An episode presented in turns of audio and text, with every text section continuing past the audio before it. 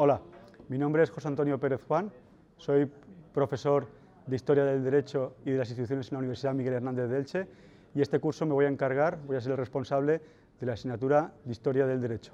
En esta primera clase de presentación os vamos a dar cuenta de cuál es el temario de la asignatura, la metodología a seguir y su evaluación.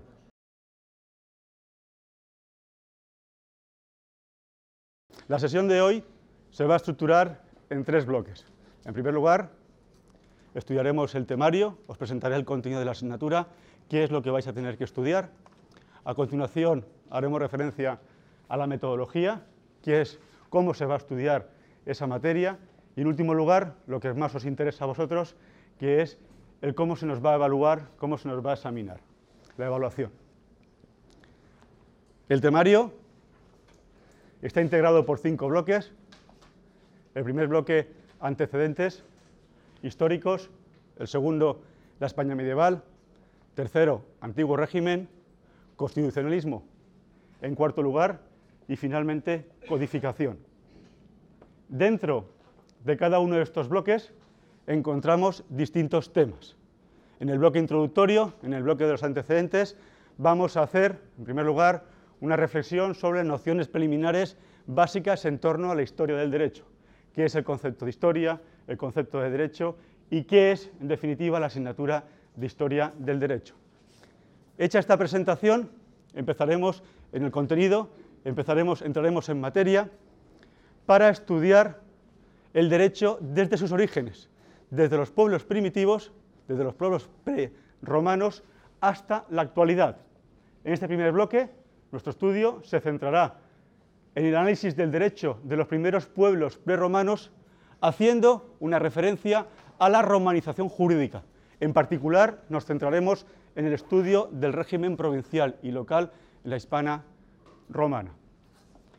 A continuación, en la, segunda, en la tercera lección de este bloque, haremos referencia al derecho de la España visigoda, deteniéndonos en el estudio de cada uno de los textos legales que integran el derecho visigodo.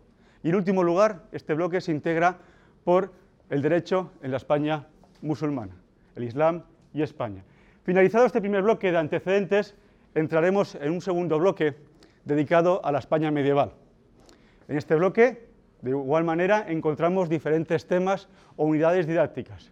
La primera, referencia necesaria a la reconquista y repoblación, al estudio de los elementos, de los caracteres básicos del derecho alto medieval, para a continuación empezar a estudiar los foros municipales, el concepto de jus comune y un tema fundamental en este bloque, la obra legislativa de Alfonso X el Sabio, la realización, la confección de las partidas y el espéculo y el foro real, entre otras obras. En tercer lugar, el bloque dedicado al antiguo régimen se integra por cinco lecciones, por cinco temas, destinado el primero a explicar el concepto de monarquía universal y fundamentalmente a la creación o a la promulgación de los decretos de nueva planta, Acto seguido, centrándonos en el derecho, estudiaremos qué es el movimiento recopilador y las principales recopilaciones castellanas. El ordenamiento de Montalvo, el libro de bulas y pragmáticas de Juan Ramírez, la nueva recopilación y la novísima.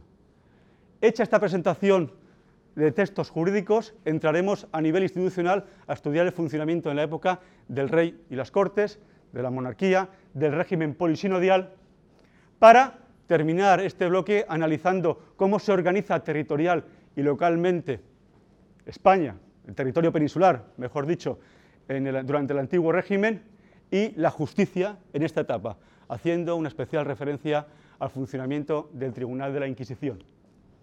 En cuarto lugar, el cuarto bloque, constitucionalismo, es un bloque denso, un bloque importante para nosotros, en el que el punto de arranque es el cambio del antiguo régimen al Estado liberal, del absolutismo al liberalismo. Y en España ese cambio, ese hito histórico, lo constituye la convocatoria de Cortes de Cádiz y la promulgación de la primera Constitución española de 1812. Una vez expuesta, una vez analizada el contenido de ese texto fundamental, cómo organiza el gobierno, cómo se organiza la justicia, qué derechos y libertades reconoce, empezaremos a estudiar, viendo semejanzas y diferencias de este texto fundamental con el resto de constituciones españolas del XIX. Los textos del moderantismo, las constituciones españolas de 1837 y 1845, el texto de la Revolución Gloriosa de 1869, la época de la Restauración y el texto fundamental de 1876, para terminar haciendo una referencia a la Constitución Española de la Segunda República de 1931. El temario acaba con un último bloque dedicado a la codificación, en el que, tras una lección inicial de consideraciones y características generales en torno a la codificación, entraremos a continuación a estudiar el proceso codificador en el ámbito de lo civil, así como las codificaciones especiales de lo penal, de lo mercantil e incluso de lo procesal. Como veis, es un temario bastante ambicioso en el que se estudia el derecho, la historia del derecho español, desde sus orígenes desde la España de los pueblos primitivos hasta prácticamente la mitad del siglo XX, hasta la Segunda República. Esta es nuestra carta de presentación. La cuestión aquí ahora que nos interesa averiguar es cómo vamos a estudiar, cómo se va a explicar este temario, este temario tan denso. Tenemos una novedad, y es que este temario se ha de explicar siguiendo una metodología basada en la enseñanza semipresencial. Una enseñanza que va a combinar dos elementos, clases magistrales, clases presenciales y también trabajo autónomo. La enseñanza semipresencial no solamente consiste en acudir a clase, sino que exige, requiere, precisa por parte del alumno un trabajo autónomo. Es clave, fundamental. Las clases magistrales se van a limitar a estudiar aquellos aspectos más relevantes de cada uno de los bloques y de cada, de los, cada uno de los temas, de cada una de las unidades didácticas. No veremos temas completos, sino que nos ceñiremos a estudiar aquellos aspectos más importantes de cada una de estas lecciones, remitiéndonos al trabajo autónomo del alumno para el resto de aspectos o epígrafes de ese temario. Estas clases magistrales, o estas clases presenciales, se van a impartir con la idea de lección magistral participativa. Es decir, queremos interactuar. No queremos que esta clase se convierta en un monólogo en el que el profesor venga aquí, imparta su discurso y no haya una interactuación por parte del alumno, por parte del estudiante que previamente ha dispuesto del material que se va a impartir en esa sesión y por tanto ya tiene un conocimiento adquirido de esta sesión. Aparte de la clase magistral, como os decía, el trabajo autónomo. Trabajo autónomo que exige un esfuerzo por vuestra parte, por supuesto, pero que no os vamos a dejar solos, no vais a estar desamparados. Tenéis una serie de materiales, una serie de recursos para realizar ese trabajo autónomo. Para cada una de las unidades didácticas, para cada uno de los temas que integran los distintos bloques de este temario, tendréis una guía didáctica. Veremos lo que es. Además, estaréis en todo momento tutelados, apoyados por el profesor, vía correo electrónico, tutorías presenciales, vía Twitter, vía foros, con los múltiples recursos que permiten hoy la enseñanza semipresencial. Y además de ese material básico, dispondréis de materiales de apoyo para ampliar o facilitar o mejorar la comprensión de los contenidos. Para ello disponemos de dos recursos, la plataforma virtual y los materiales en web. La plataforma virtual, que podéis acceder a ella para la asignatura en UMH 1193 sp.edu.umh,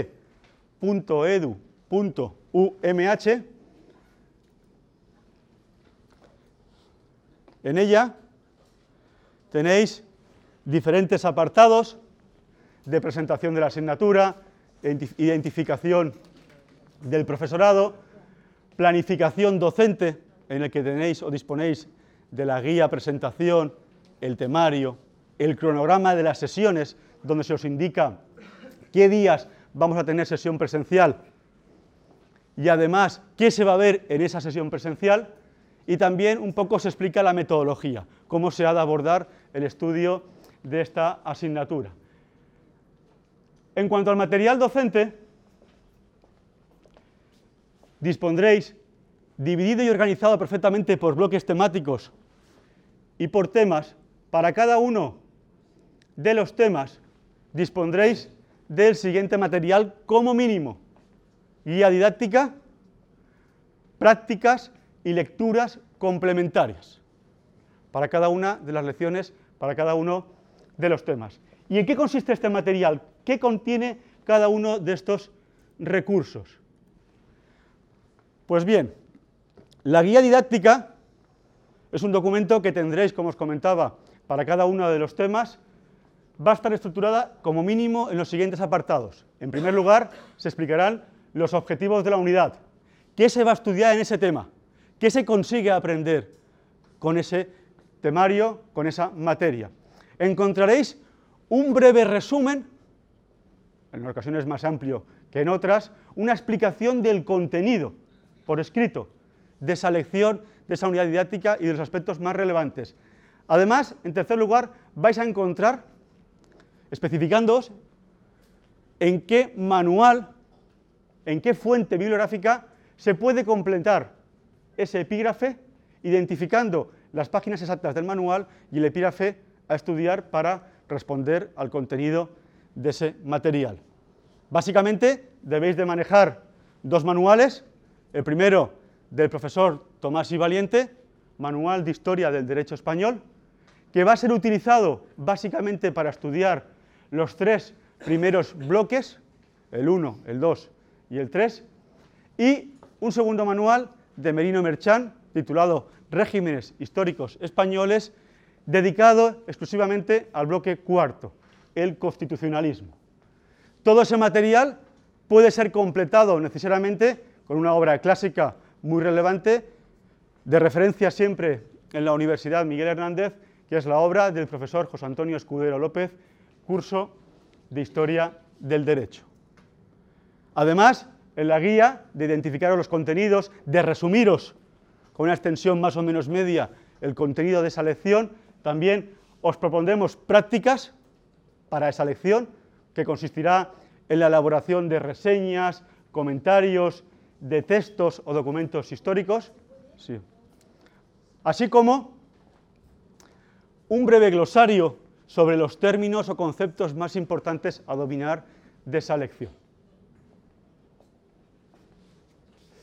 Además de esta guía didáctica, en la web encontraréis un apartado de prácticas destinado a ayudaros a la comprensión y a la mejor asimilación de los contenidos teóricos. Con la realización de estas prácticas obligatorias, el alumno va a asimilar, va a tratar de comprender con mayor facilidad los contenidos teóricos explicados previamente en la sesión teórica. Además, disponéis también de un tercer apartado de lecturas complementarias, destinadas fundamentalmente a aquellos estudiantes que quieren profundizar que quieren eh, aprender o que simplemente están interesados en desarrollar determinadas cuestiones del temario. Todo ello fundamentalmente basado en artículos especializados y textos histórico-jurídicos, lecturas y prácticas. Pero el material web no se limita a la guía didáctica con toda su extensión, ni a las prácticas, ni a las lecturas, sino que también vais a disponer de otros recursos web. Dispondréis de grabaciones audiovisuales, consultas de páginas web especializadas, todas ellas entendemos que han de ser útiles para comprender eh, y estudiar el desarrollo de la parte teórica.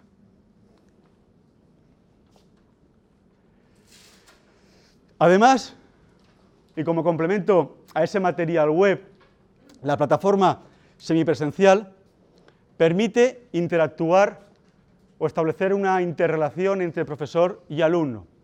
A través de los foros, de forma periódica, se establecerán o se formularán cuestiones al alumnado sobre alguno de los temas, sobre alguna de las unidades que se vayan a tratar esa semana en clase o se han tratado en sesiones anteriores. Además, habrá una conexión activa a tiempo real entre el profesor y alumno a través de la cuenta Twitter arroba UMH1193SP. Cualquier anuncio, cualquier aviso, cualquier cuestión que yo os quiera comunicar, os llegará vía Twitter. Y de alguna forma más de yo,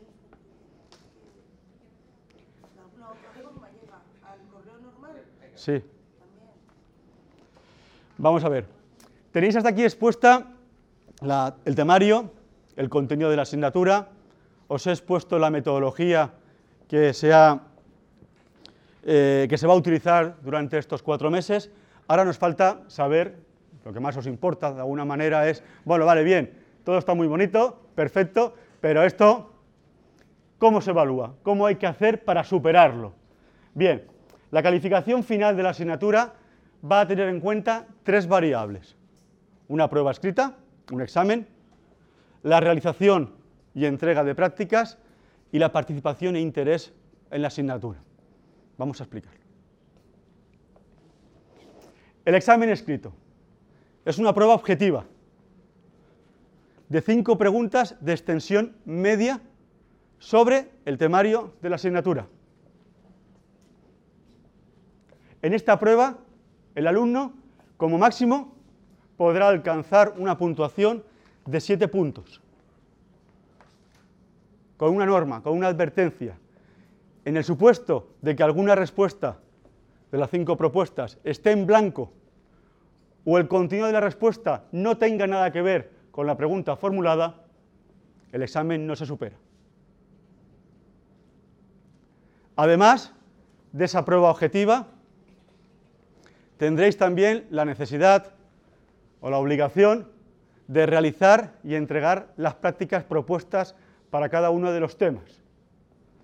Básicamente, deberéis entregar en los plazos señalados los trabajos personales de reseña y síntesis de los textos propuestos en cada uno de los bloques.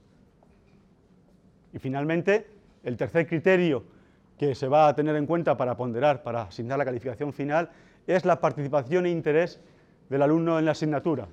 En este sentido, se va a valorar no solamente la asistencia a clase, pero además también la participación en actividades organizadas por la asignatura e interés mostrado hacia la disciplina, que se puede mostrar de múltiples formas a través de una inter- interrelación constante profesor-alumno, la asistencia a tutorías, de múltiples factores. En definitiva, a través de las prácticas y de la participación e interés en la disciplina, el alumno podrá obtener hasta tres puntos. De tal manera que la calificación final será la suma de la nota obtenida en el examen escrito más el resultado, los puntos alcanzados a través de las prácticas y de la participación e interés en clase. Con esto os presento la asignatura de Historia del Derecho para este curso académico. Cualquier cuestión, cualquier duda que os pueda surgir, podéis contactar conmigo a través del correo electrónico jperezjuan.umh.es, así como acudir a las tutorías presenciales que tengo asignadas en el edificio Torre Bahillo los lunes por la tarde de 4 a 8 y los jueves por la mañana de 9 a 2. Gracias.